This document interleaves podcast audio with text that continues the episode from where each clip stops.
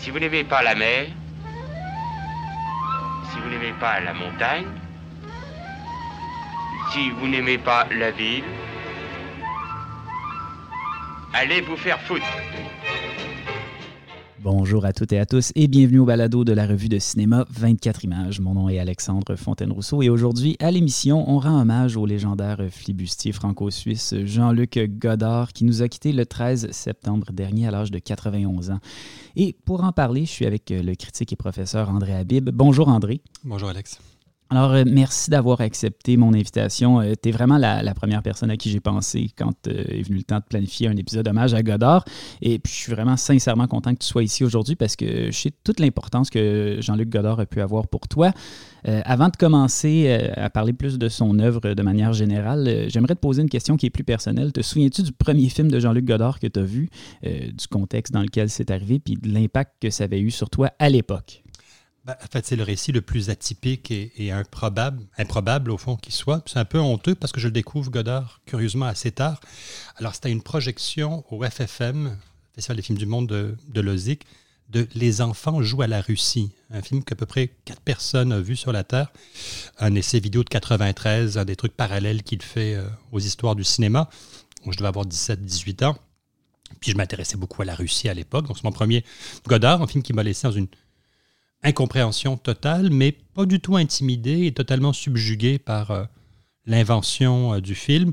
Puis tout de suite, il y avait le personnage. Godard apparaît dans le film comme une espèce, de clown bouffon, et euh, tout de suite, j'ai été charmé par le, personnage.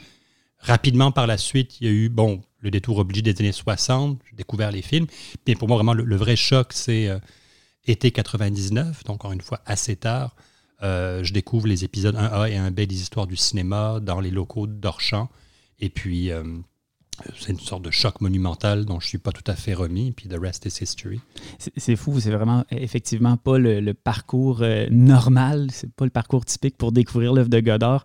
Euh, quand on parle euh, en fait de Godard, j'ai envie de dire que plus qu'une œuvre cinématographique, ce que, Godard nous a proposé, c'est une manière de penser l'image, de concevoir le lien entre le cinéma et le monde.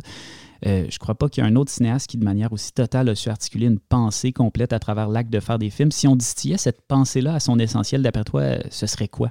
Ben, c'est sûr que c'est difficile de distiller ça à, un essentiel, tellement il y a des idées foisonnantes et, nombreuses. Euh, on pourrait parler, entre, entre autres, hein, de cette idée du, cinéma comme art du montage, qui pour lui s'applique à tout.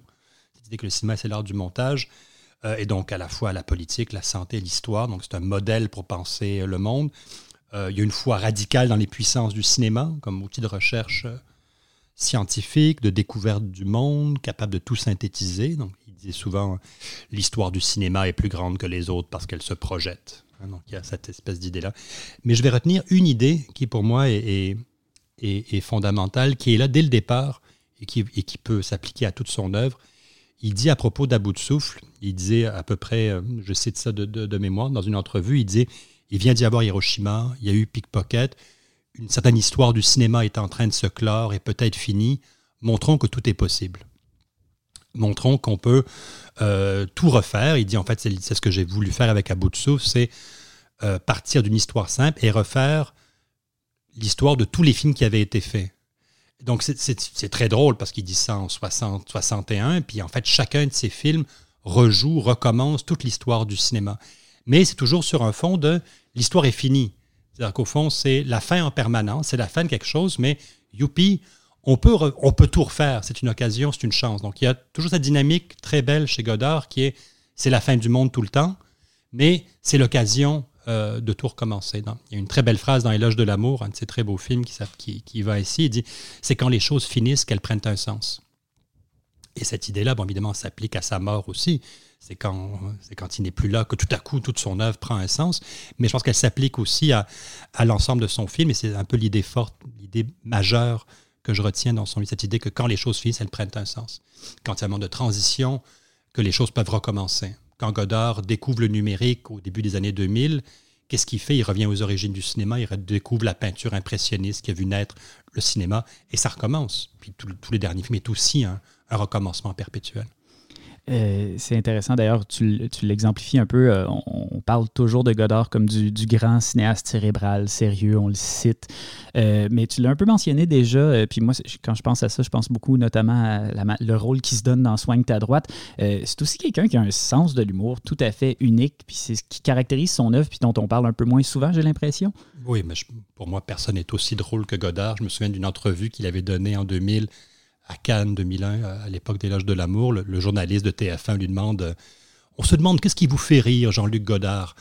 Puis il dit bah, Tout, vous, là, avec votre cravate et votre tête, euh, lui, là, qui sait pas ce qu'il filme, tout ça. Donc il avait évidemment, c'est très très drôle, donc il avait évidemment un sens de l'humour très fort, très suisse, pince sans rire, un art du calembour. Euh, du jeu de mots, il y a des jeux de mots partout chez Godard, parfois de mauvais goût. Il y a un côté aussi rabelaisien, il y a comme un humour un peu scatologique, euh, de renversement, un peu champ gauche, un peu carnavalesque. Euh, il y a aussi, on, l'a mentionné tantôt, un sens de l'autodérision et de l'autoparodie.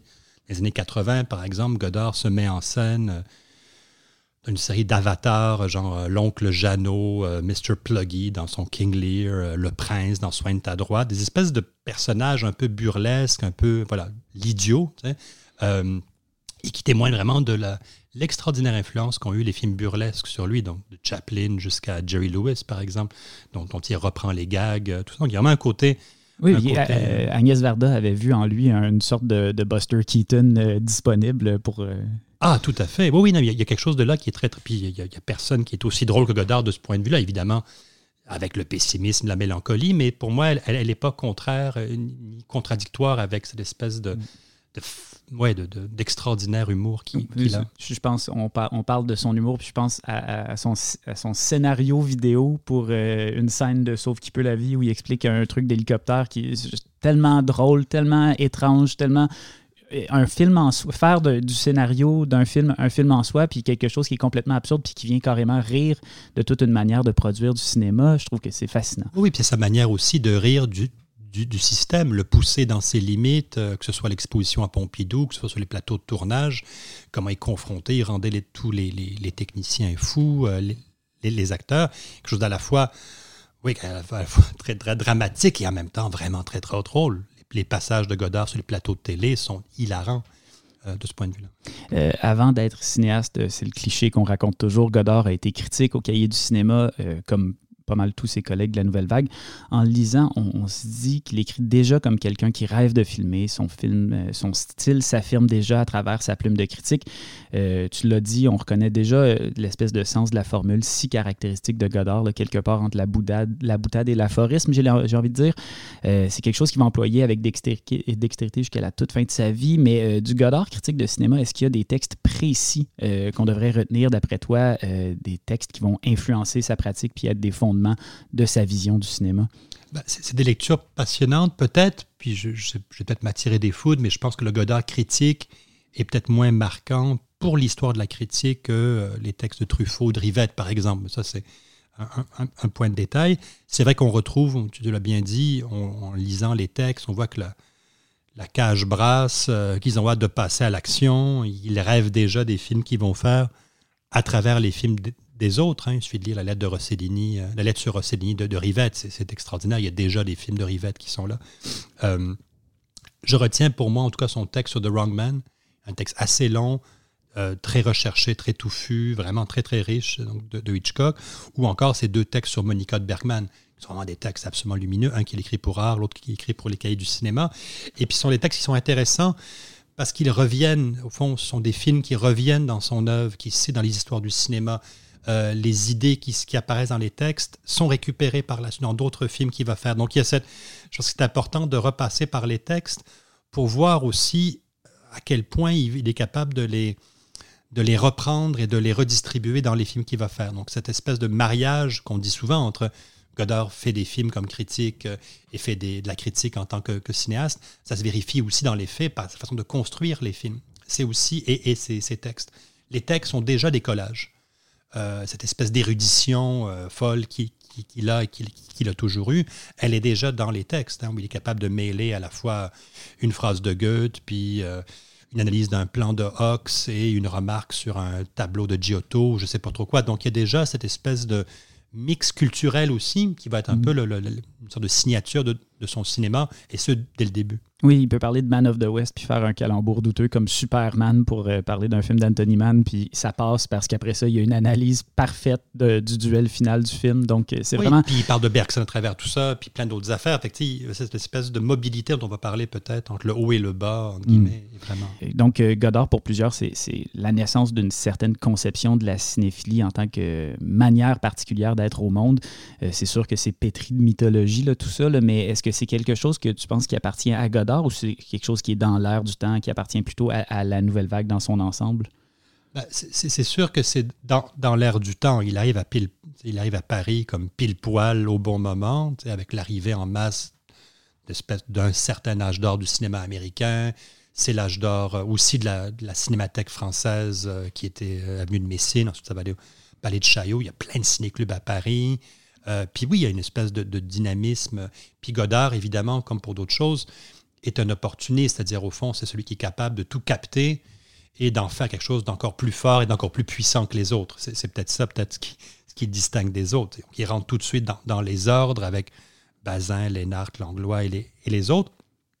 Euh, ce qu'il faut peut-être dire par rapport à cette question de la, par rapport à cette question de la, cinéphilie, c'est ce qui n'est pas le cas de Truffaut, mais quelqu'un comme Romer ou Rivette partage ça avec Godard, c'est que leur cinéphilie, elle, elle s'arc-boute sur une immense culture littéraire, euh, musicale, philosophique, qui vient de ses origines sociales. Godard, à la de Truffaut, vraiment d'un milieu de la, haute bourgeoisie suisse romande. donc, il y vient quand même avec un gros bagage euh, culturel. Ce qui fait que quand il dit que Hitchcock ou Rossellini, c'est aussi important que Goethe, euh, Beethoven ou Picasso Matisse, ben, il sait de quoi il parle. C'est-à-dire qu'il il les a vraiment étudiés, il a lu Eliphore, il a lu Malraux, il a lu tous ces gens-là. Donc, les parallèles qu'il fait, ils sont, euh, ils sont tout à fait... Ils sont encore, encore plus scandaleux pour l'époque, parce qu'à l'époque, le cinéma était quand même très, très largement euh, minoré ou pas considéré. euh.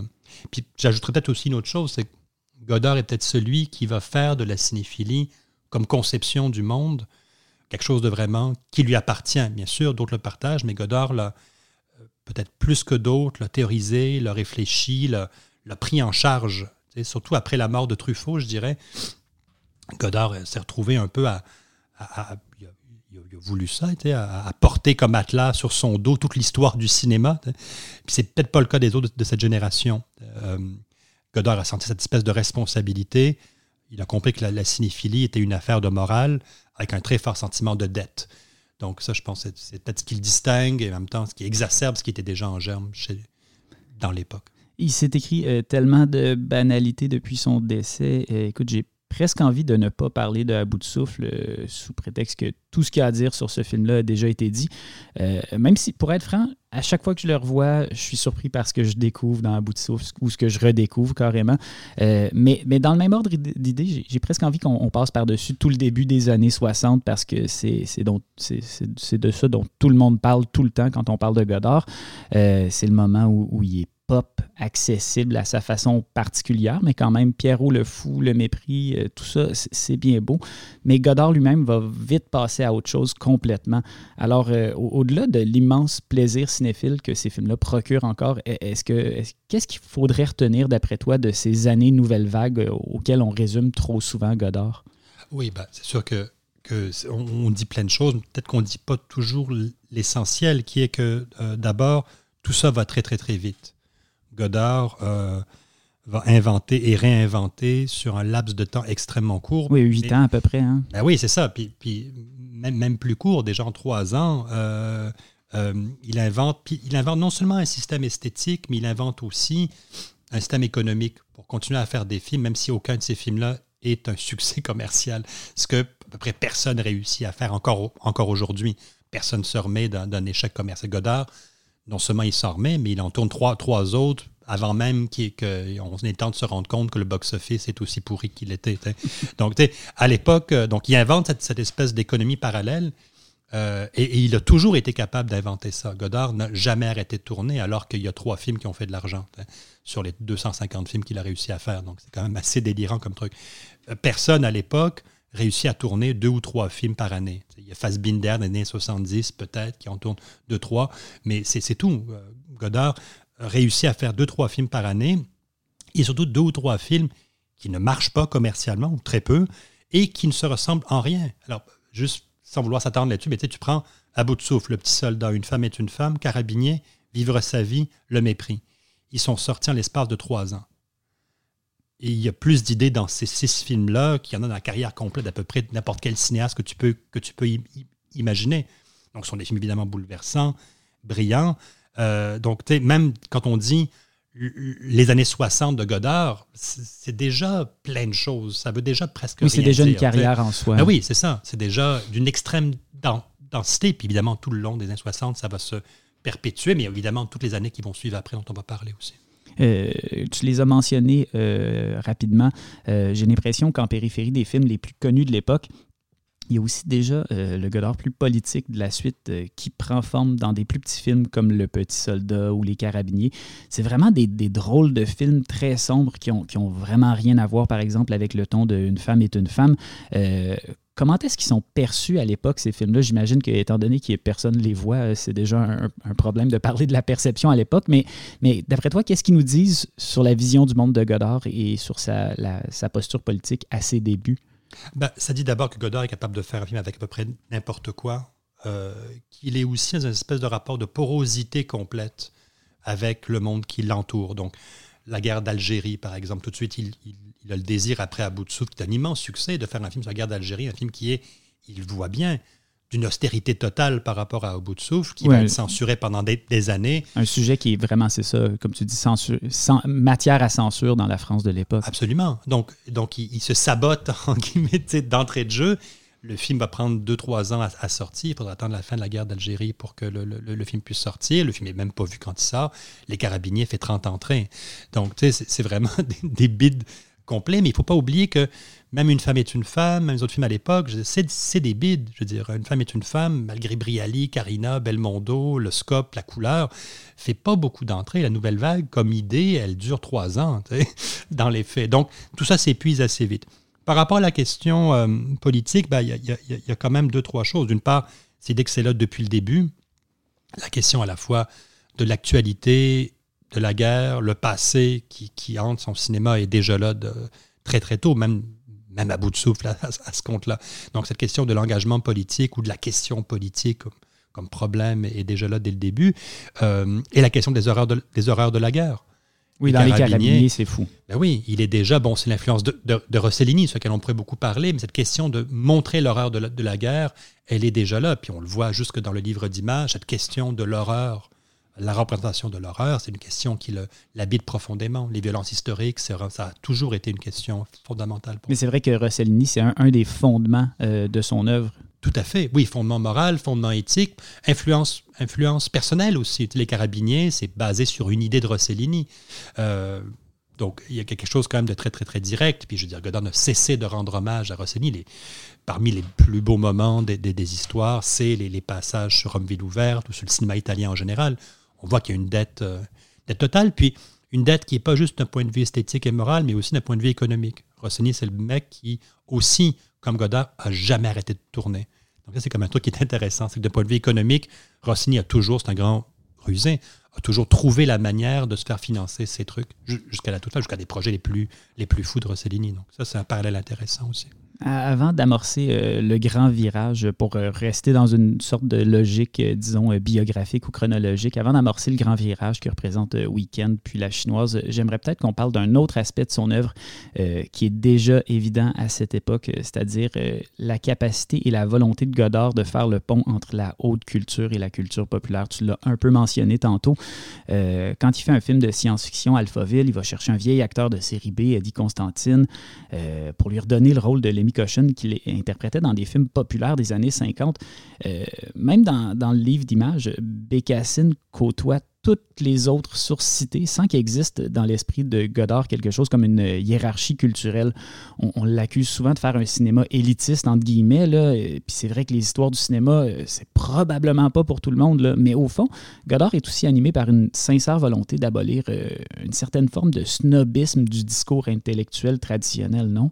Oui, tout à fait. Puis je pense que c'est un peu le, le, fond euh, de sa formation cinéphilique, au fond, euh, et, de sa culture en général. Donc, euh, on peut à la fois aimer Goethe et Hawks, euh, et puis ça, c'est là du début jusqu'à la, fin. On peut faire se rencontrer des choses qui, a priori, ne devraient pas, se rencontrer. Rimbaud et les pieds nickelés dans Pierrot le Fou, Elifort et une pub de soutien-gorge, Heidegger et Hitchcock. tout ça, pour Godard, participe du même monde, participe vraiment de son fond culturel de référence.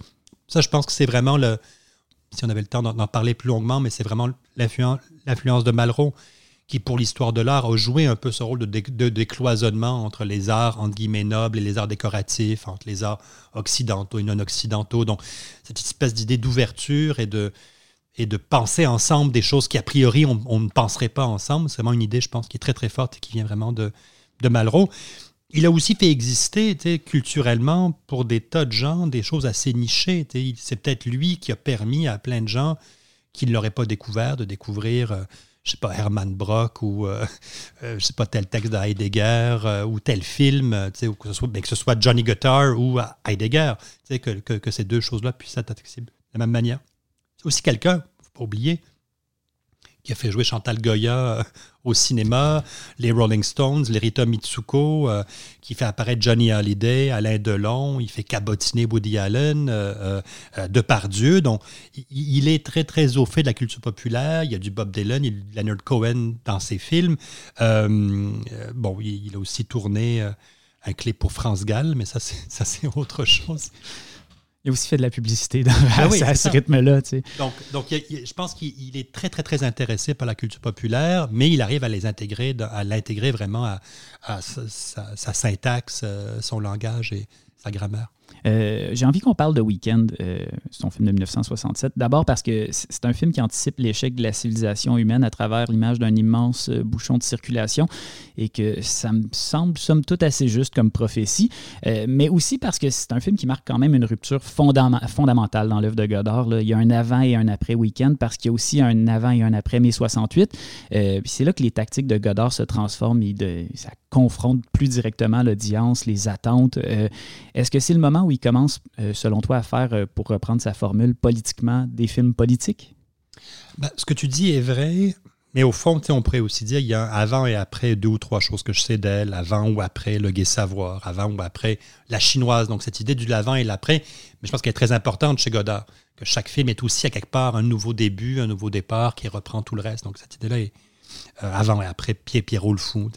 C'est vrai que Weekend annonce quelque chose plus ouvertement, qui peut ressembler à une rupture, cette fin de cinéma, euh, donc alors même qu'il fait un film qui est dans des, un cadre un peu plus industriel avec des acteurs, des moyens, il est le travelling le plus long de l'histoire du cinéma. Incroyable, incroyable le travelling.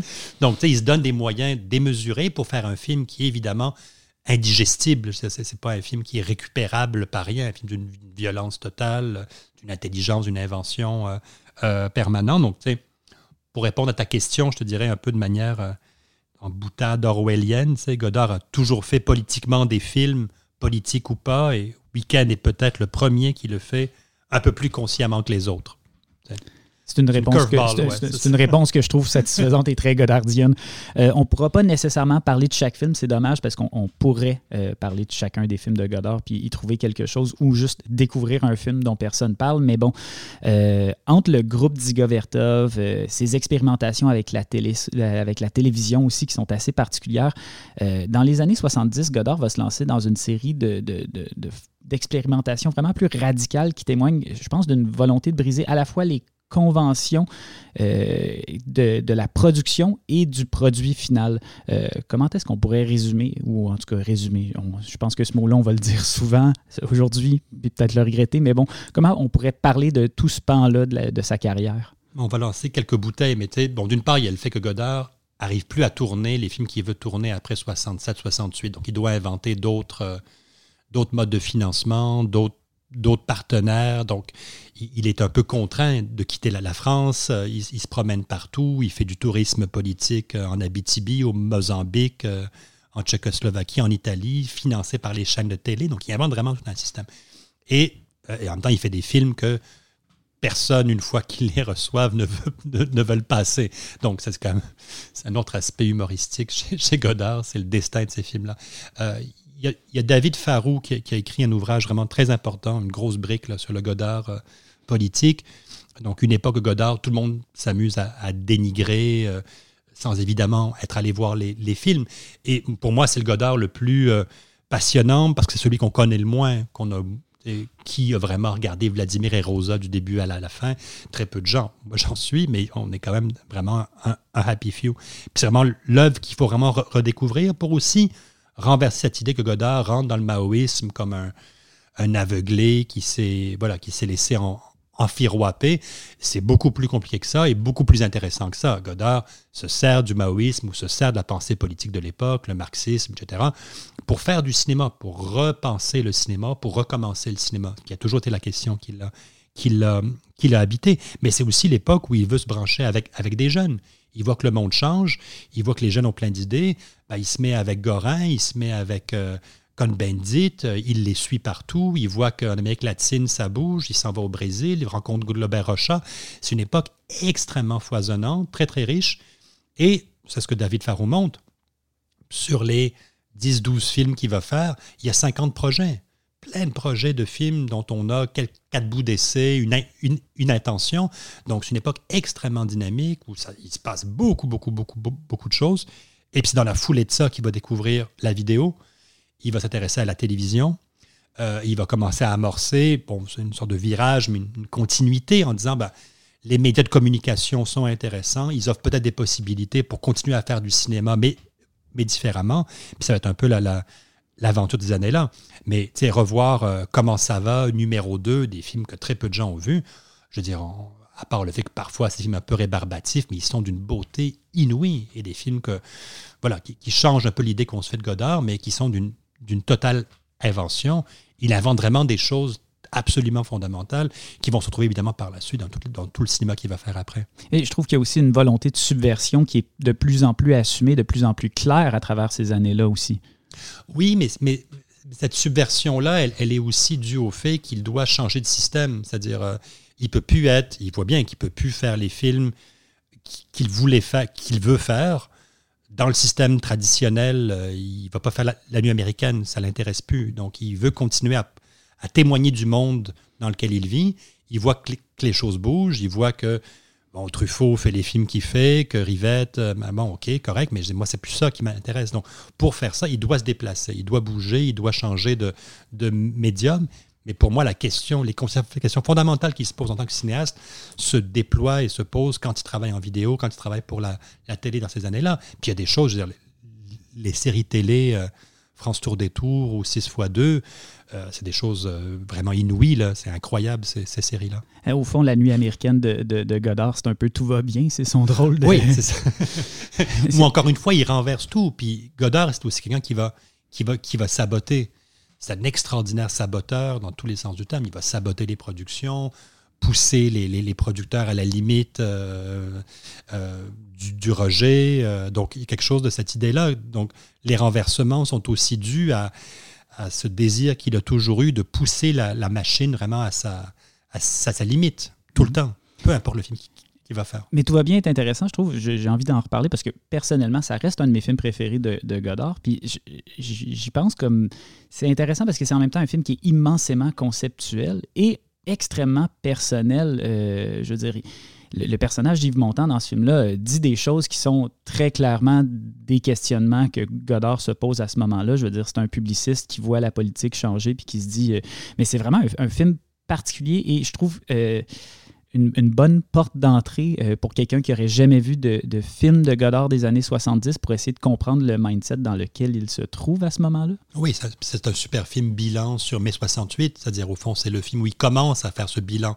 Ici et ailleurs, une autre forme de bilan aussi, ou d'autres films qu'il va faire par la suite. C'est des bons films bilan.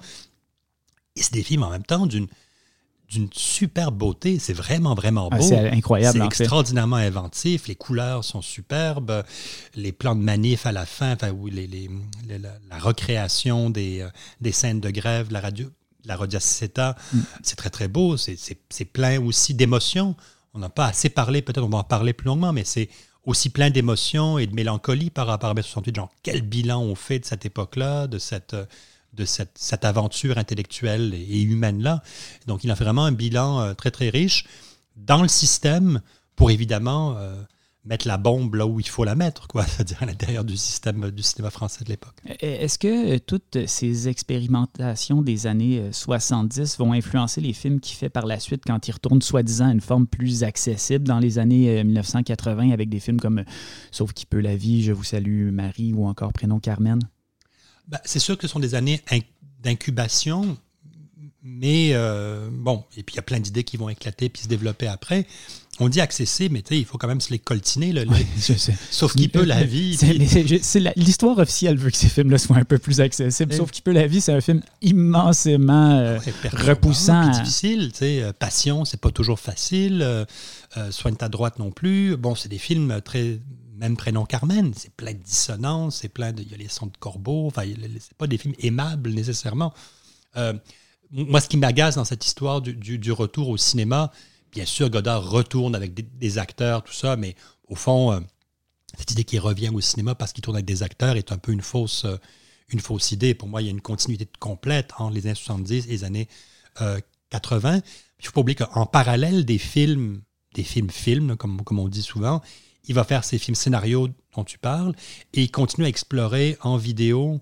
Euh, il y a toute une œuvre parallèle qui se développe en vidéo. Je pense à un film qui s'appelle euh, Puissance de la parole, qui est un film financé par France Télécom euh, avec, avec des acteurs très très chouettes, dont Anne Cotte, l'actrice de, de, de Rivette, qui est un film dans lequel, tourné en vidéo, complètement fou qui reprend un peu les thèmes du sublime, du cosmique euh, et des médias qui l'intéressent beaucoup à cette, époque-là, dans lequel on retrouve des phrases qui sont à la fois dans les films-films et qui vont se trouver par la suite dans l'histoire du cinéma. Donc, il y, a une évolution constante, une récupération constante des, éléments et une invention à chaque fois euh, renouvelée son cinéma? Euh, parlons-en des histoires en 1988. Donc, euh, Godard va amorcer un projet qui va l'occuper pour une décennie. C'est les histoires du cinéma, euh, qui est peut-être son œuvre définitive, celle où il jette les bases d'une forme d'essai cinématographique qui devient la forme dominante dans la dernière phase de son œuvre. je sais que c'est les histoires, c'est quelque chose que tu as étudié et auquel tu as consacré plusieurs années de ta vie. Qu'est-ce qui se cache comme ambition derrière ce titre-là qu'on pourrait décrire comme un titre un peu absolu? Bah, il, se cache pas mal de trucs, euh, mais il faut quand même dire, comme beaucoup des projets de Godard, c'est un projet qui existe depuis au moins le milieu des années 70, qui prend peu à peu forme dans sa tête, mais qui va aussi prendre une forme, en tout cas conceptuelle du moins, euh, à Montréal, il faut, bien le dire, en 78, euh, printemps et, automne 78, tu, tu me réinviteras un jour pour parler de ça. ça va me faire plaisir. Euh, invité par euh, le ZIC pour venir donner des sortes de cours de cinéma. On a 30-40 heures d'enregistrement de Godard à Concordia en train de parler d'histoire du cinéma, dans lequel toutes les, idées, ou certaines, en tout cas des, idées qui vont euh, prendre forme dans les histoires, sont déjà en place là, en 78-80. les histoires, c'est bon, une œuvre en vidéo. Il va mettre au point cette technique de repiquage vidéo très particulier d'images et de sons. Et euh, les premiers épisodes sortent en effet en, en 88 et les, quatre, euh, chapitres sortent en, en, 98. Euh, j'ai envie de parler d'une chose tout à fait bête. Ils montent ça en vidéo linéaire sur bande magnétique avec des VHS. Ah Alors, ce qui est drôle de Godard, c'est un truc purement technique que j'ai appris récemment, c'est que Godard a toujours monté en vidéo linéaire. Même les derniers films, il, il a besoin d'avoir ça sur une mini DV en linéaire, puis il monte à la mitaine encore. Il y a encore besoin d'avoir la vidéo linéaire pour monter. C'est un détail, mais qui me passionne beaucoup. Euh, l'histoire du cinéma, c'est une œuvre, euh, évidemment, colossale. C'est 4h30, c'est 8 épisodes. Au plus simple, c'est la tentative de faire l'histoire du cinéma avec des images et des sons. Euh, c'est aussi évidemment une exploration des liens entre histoire et cinéma, les rendez-vous manqués du cinéma avec, l'histoire. C'est une profession de foi dans les puissances du cinéma qui rentre en dialogue avec toute l'histoire de la culture, surtout occidentale, mais tout y passe, littérature, musique, euh, photographie, euh, peinture, tout est imbriqué dans cette, œuvre-là. c'est un condensé fou de toute son œuvre euh, un peu une sorte d'œuvre synthèse du 20e siècle aussi. Euh, et puis, puis il invente des choses d'un point de vue, point de vue formel qui sont, encore une fois, aujourd'hui euh, absolument stupéfiants. C'est aussi une œuvre qui, bon, me fait pleuré là, terriblement. C'est une œuvre que j'ai découvert, que j'ai fait découvrir. J'ai fait ma maîtrise sur cette œuvre-là, mais je l'ai, j'ai consacré un séminaire il y a quelques, quelques années aux, histoires en me disant que des jeunes de 20 ans n'avaient peut-être pas côtoyé cette œuvre-là, qu'ils étaient forcément tétanisés et très, très, très intimidés par l'œuvre. Je dis, allez, on, fait œuvre utile, on va passer une session complète.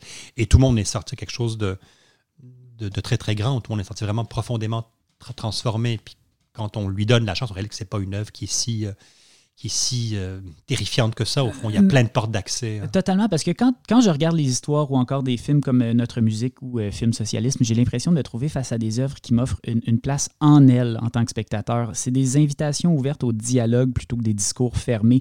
Euh, on s'y perd parfois, on s'y retrouve éventuellement, mais ce qui les caractérise toujours, c'est une forme d'ouverture très particulière que je trouve finalement très, très invitante. Qu'est-ce qui explique, d'après toi, qu'on se sente comme ça face à ces films-là? C'est très beau ce que tu dis, puis je pense que c'est très, très juste. Je- Qu'est-ce qui, dans l'œuvre, je pense que c'est son fo- foisonnement. C'est-à-dire que c'est des œuvres qui sont tellement foisonnantes qu'à partir du moment où on accepte de se perdre, euh, de ne pas être assommé et, de ne pas être intimidé par euh, la tonne de références et de citations, puis tu sais, la pire affaire devant un film de Godard, c'est de dire c'est quoi, ça vient d'où Euh, Bon, tu sais, il faut que tu laisses aller, les choses vont, revenir, vont venir à m'emmener ou pas. tu sais. À partir du moment où on prend la peine vraiment d'écouter, de ressentir, chacun peut y trouver sa place. On reconnaît quelque chose, un air de musique, il y a un rythme, il y a une, beauté visuelle aussi. On peut se laisser, il y a de la place pour tout le monde. Dans- si on manque une référence aussi, euh, il y en a cinq autres qui s'en viennent, fait que c'est Donc c'est ça c'est cette abondance-là. Mais juste d'un point de vue plastique, c'est des œuvres qui sont super belles et, et- et où il y a plein de choses qui sont dites, puis on, accroche une phrase, une idée qui nous retient. euh, Donc c'est des films qui sont réellement ouverts. Dès lors, évidemment, qu'on est ouvert, euh, nous aussi, à apprendre ce que le film nous donne, apprendre à en laisser, y, y revenir. Bon, cas, c'est des œuvres d'une d'une très, très grande hospitalité et d'une très, très grande générosité. Là. euh. On aurait pu faire un épisode complet sur le son chez Godard, euh, sur les ruptures brusques, sur les dissonances, sur la, la déconstruction de la bande-son dans ses films. Quand je travaillais dans un club vidéo, euh, je, mettais constamment ces films en arrière-plan parce qu'ils s'écoutaient bien, euh, même sans l'image. Puis à, l'époque, euh, je me souviens, Marie-Claude Loisel, quand elle était rédactrice en chef de 24 images, m'avait même invité à écrire sur Radio au langage à partir de la bande-son isolée, sans avoir vu le film. C'est un exercice auquel je m'imaginerais jamais pouvoir me prêter pour quelqu'un d'autre que Godard. D'après toi, qu'est-ce qu'il y a de si particulier que ça, le son chez Godard? Ben, il y, a- y a plein de choses. D'une part, c'est lui qui fait son montage son. Donc, Godard, une des, des façons de raconter l'histoire de Godard, c'est comment il a réussi à tout récupérer et, tout ramener à lui. Donc, comment est-ce qu'on récupère à la fois le montage, comment est-ce qu'on récupère à la fois le plateau, plus besoin de plateau, je monte les films chez moi. Comment est-ce que je récupère le montage son? Je fais plus appel à Antoine Duhamel, je monte moi-même mes, mes films, etc. Donc, il va récupérer, bien sûr, avec l'aide de Fabrice Aragno et Jean-Paul Battaglia, puis Nicole Brenez, deux, trois collaborateurs, mais c'est à peu près tout. Il y a, trois, quatre personnes, puis il fait ses films tout seul. Fait que que la question du son, dès lors qu'il récupère, il, en récupère totalement le montage, ben, il le sculpte comme il sculpte son montage. Il fait des surimpressions, il fait des sauts, sautes, il fait des jump cuts. Il, bon, euh, faut pas oublier que ECM a sorti les histoires du cinéma en CD. Euh, Nouvelle Vague existe en CD audio. J'ai déjà fait jouer Nouvelle Vague à la radio. Bon, ben, tu vois, donc cette idée-là, ça s'écoute comme de la musique concrète. Au Absolument. fond, c'est, du, du Berriot ou c'est du, euh, je sais pas moi trop, du, du, euh, du, euh, du Boulez ou du, euh, il y a un nom qui m'échappe évidemment, du Stockhausen ou du des mélanges d'échantillonnage, de field recording, euh, de, de- de- d'entremêlement de, choses. Ça se structure évidemment euh, en, volumétrie, là, ça a comme une, euh, volumétrie extraordinaire. C'est aussi un extraordinaire mixeur.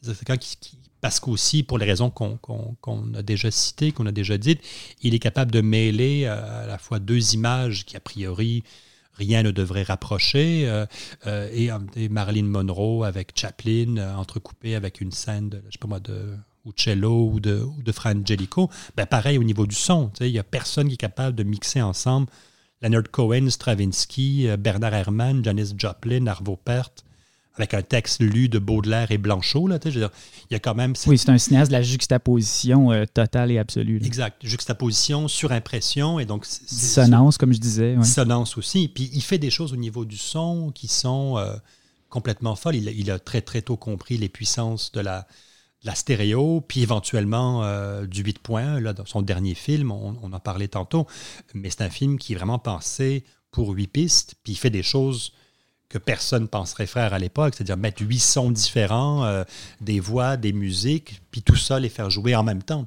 Donc voilà, donc c'est quelqu'un qui, a beaucoup beaucoup exploré, autant évidemment du son qu'au niveau de l'image, toutes les variations et possibilités sont images, euh, évidemment. Euh, J'aimerais justement qu'on prenne un moment pour parler de ces derniers films, euh, films socialisme, Adieu au langage, le livre d'images. C'est des films qui sont animés par des obsessions communes, par un, sentiment de révolte permanent, qui se débat avec un, un certain pessimisme, voire un pessimisme certain face à l'état politique, économique et artistique du monde. Euh, quelle vision de notre époque euh, se dégage des derniers films de Jean-Luc Godard, d'après toi?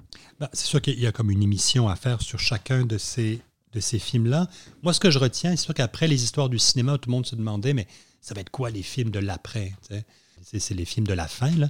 Euh, mais non, finalement, ce qu'on réalise, c'est que Godard est capable, dans chacun de ces films-là, oui, il y a- le pessimisme et la mélancolie et la fin du monde, mais je veux dire, c'est aussi la fin du monde tout le temps. Il faut bien se rendre à Ça fait- l'évidence. puis, puis pour lui, ça a commencé dans les années Ça a 50. commencé longtemps. Ouais. Mais en même temps, c'est des films d'extraordinaire jeunesse. Une extra... il- Éloge de l'amour est un film empreint de, beauté sur les jeunes. Il touche au numérique, il devient une espèce de peintre. Euh, donc des films qui sont encore extrêmement drôles. Le film Socialisme est, est très, très, très beau, euh, est très... euh, en plein, je dirais, d'une... Tu sais, souvent, ça, empreint de, la, de cette espèce de d'émerveillement encore. C'est quelqu'un qui s'émerveille extraordinairement pour un son, une musique, un plan, une, cou- une couleur. Euh, et en même temps, moi, c'est des, extraordinaires euh, paratonnerres euh, et baromètres du monde contemporain. Donc, à la fois film socialisme sur la question de la dette et le naufrage de l'Europe, euh, Adieu langage, très beau film, espèce de remake du mépris finalement, sur un couple qui, qui, qui- bon, espèce de couple finalement, là, mais dans lequel évidemment plein de choses, plein de choses passent. Film en 3D, donc il s'empare aussi de cette technologie-là avec euh, le plus beau chien de l'histoire du, du- Absolument. du cinéma. Euh, il y a aussi des vidéos de chats dans ces films-là. Oui, oui, c'est ça. c'est- Godard qui regarde l'Internet, on le Mais- sent. Et c'est ça qui est drôle, c'est qu'en fait, Godard est capable à la fois d'être réceptif au monde, euh, au monde contemporain. Je le disais tantôt, il n'y a que Godard qui est capable de donner l'heure juste sur le monde des images aujourd'hui. C'est-à-dire que à la fois sur Internet, à la fois les, ce que, l'Internet ou ce que le numérique a fait aux images, Godard te le met en face, te le montre, manipule, s'amuse avec, avec une sorte de jubilation. Je te dirais, c'est peut-être ça le mot que je, retiens. C'est malgré le pessimisme et la mélancolie, une extraordinaire jubilation comme créateur jusqu'à la toute fin. Quand, il avait remporté son prix spécial à Cannes, il avait dit, euh, ex aequo avec Dolan, il a vu cette formule très belle. Il dit, ils ont donné un film de vieux à un jeune et un film de jeune à un vieux. Et c'est tout à fait ça. Le livre, le li- le livre d'images est un film d'une extraordinaire, euh, extraordinaire euh, jeunesse, une extraordinaire vitalité qui donne envie de faire des films, qui donne envie d'écrire des textes, qui donne envie de faire des choses.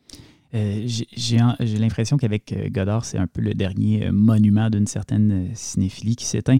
J'ai en- j'ai envie de dire qu'il a traversé le 20e siècle, qu'il en a été le témoin et qu'il symbolise un peu cette idée-là là, que le cinéma, c'est l'art du 20e siècle finalement. Pour toi, est-ce que c'est l'artiste définitif du siècle dernier? Ben, je te dis que c'est un artiste définitif aussi du 21e siècle, dans le sens où on a encore 100 ans à essayer de comprendre tout ce qui nous a légué. Euh, c'est évidemment le dernier, puis je me faisais la réflexion que c'est peut-être aussi le, le seul au final.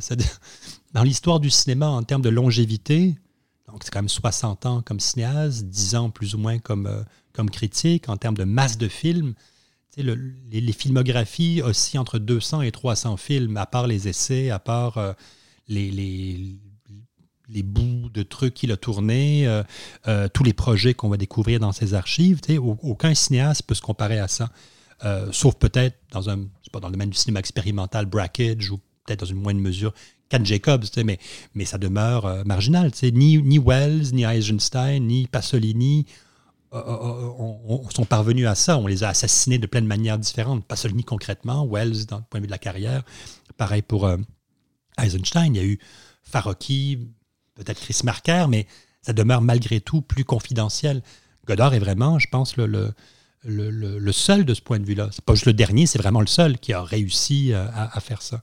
Euh, personne comme lui nous a donné, je pense, autant de clés aussi pour voir le monde des images euh, aujourd'hui, pour passer les conflits.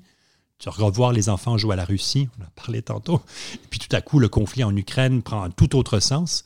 il a aussi légué, et ça c'est un truc qui est très singulier, des heures et des heures et des heures d'entrevues de, de tables rondes, de, conférences de presse, des entrevues radio, télé. Donc, l'archive Godard, au-delà des films, elle est abondante, extrêmement abondante. Nous a légué sa voix. Euh, pour nous aider vraiment à... Et quelle voix d'ailleurs. Ah oui, c'est ça. Puis plus elle vieillit, plus elle est absolument bouleversante. Oui, c'est peut-être un des, un des aspects les, plus bouleversants en fait du livre d'images, c'est d'entendre sa voix à la toute fin du film. Je veux dire, ça, ça brise un peu le cœur. Ça quinte de tout dans le générique. C'est quand même violent. Là. Et en même temps, il se moque de lui-même. Moi, c'est ça que je trouve bon. Puis ce qui est peut-être pour terminer, une idée. Il y a cette idée de, de, René Char qui disait euh, Notre héritage est précédé d'aucun testament. Godard, au fond, a jamais vraiment voulu. On ne sait pas s'il nous a légué un testament, s'il y a quelque chose dans son testament. On sait qu'il n'y a pas eu d'enfant. Euh, mais c'est quelqu'un qui n'a jamais cherché à créer des émules, qui a cherché à créer des disciples. Il en a créé, évidemment. Puis souvent, ceux qui s'en réclament sont souvent ceux qui sont les plus, euh, les plus méprisables, le plus directement, en tout cas. Euh, donc, c'est quand même intéressant. C'est quelqu'un qui a toujours chercher à faire le, ce qu'il pouvait faire là où il pouvait le faire. Euh, et, ce, qui, qui, fait que, euh, oui, n'ayant pas eu d'enfant, mais on, n'y a, pas eu d'enfant, mais on est tous, et je te dirais même ceux qui le méprisent aujourd'hui, qui en disent tant de mal, parce qu'ils ne savent pas tout ce qu'ils lui, doivent, tous un tout petit peu, euh, on est tous un tout petit peu orphelins aujourd'hui. nous sommes tous encore ici, comme il dit, puis il reste ses films et sa voix. Mais merci André, euh, ça a été un, plaisir de pouvoir euh, parler de Jean-Luc Godard avec toi et puis de lui rendre ce dernier hommage au balado de la revue de cinéma 24 images. Euh, on vous invite évidemment à, redécouvrir l'œuvre de Jean-Luc Godard, à vous y plonger peut-être avec un petit peu plus, de curiosité parce qu'il y en a, il y en a, il y en a à l'infini à découvrir. merci de nous avoir écoutés et puis ben, on se dit à la prochaine fois. D'ici là, bon cinéma. What's coming? A train. Are we going to ride the train? Yeah.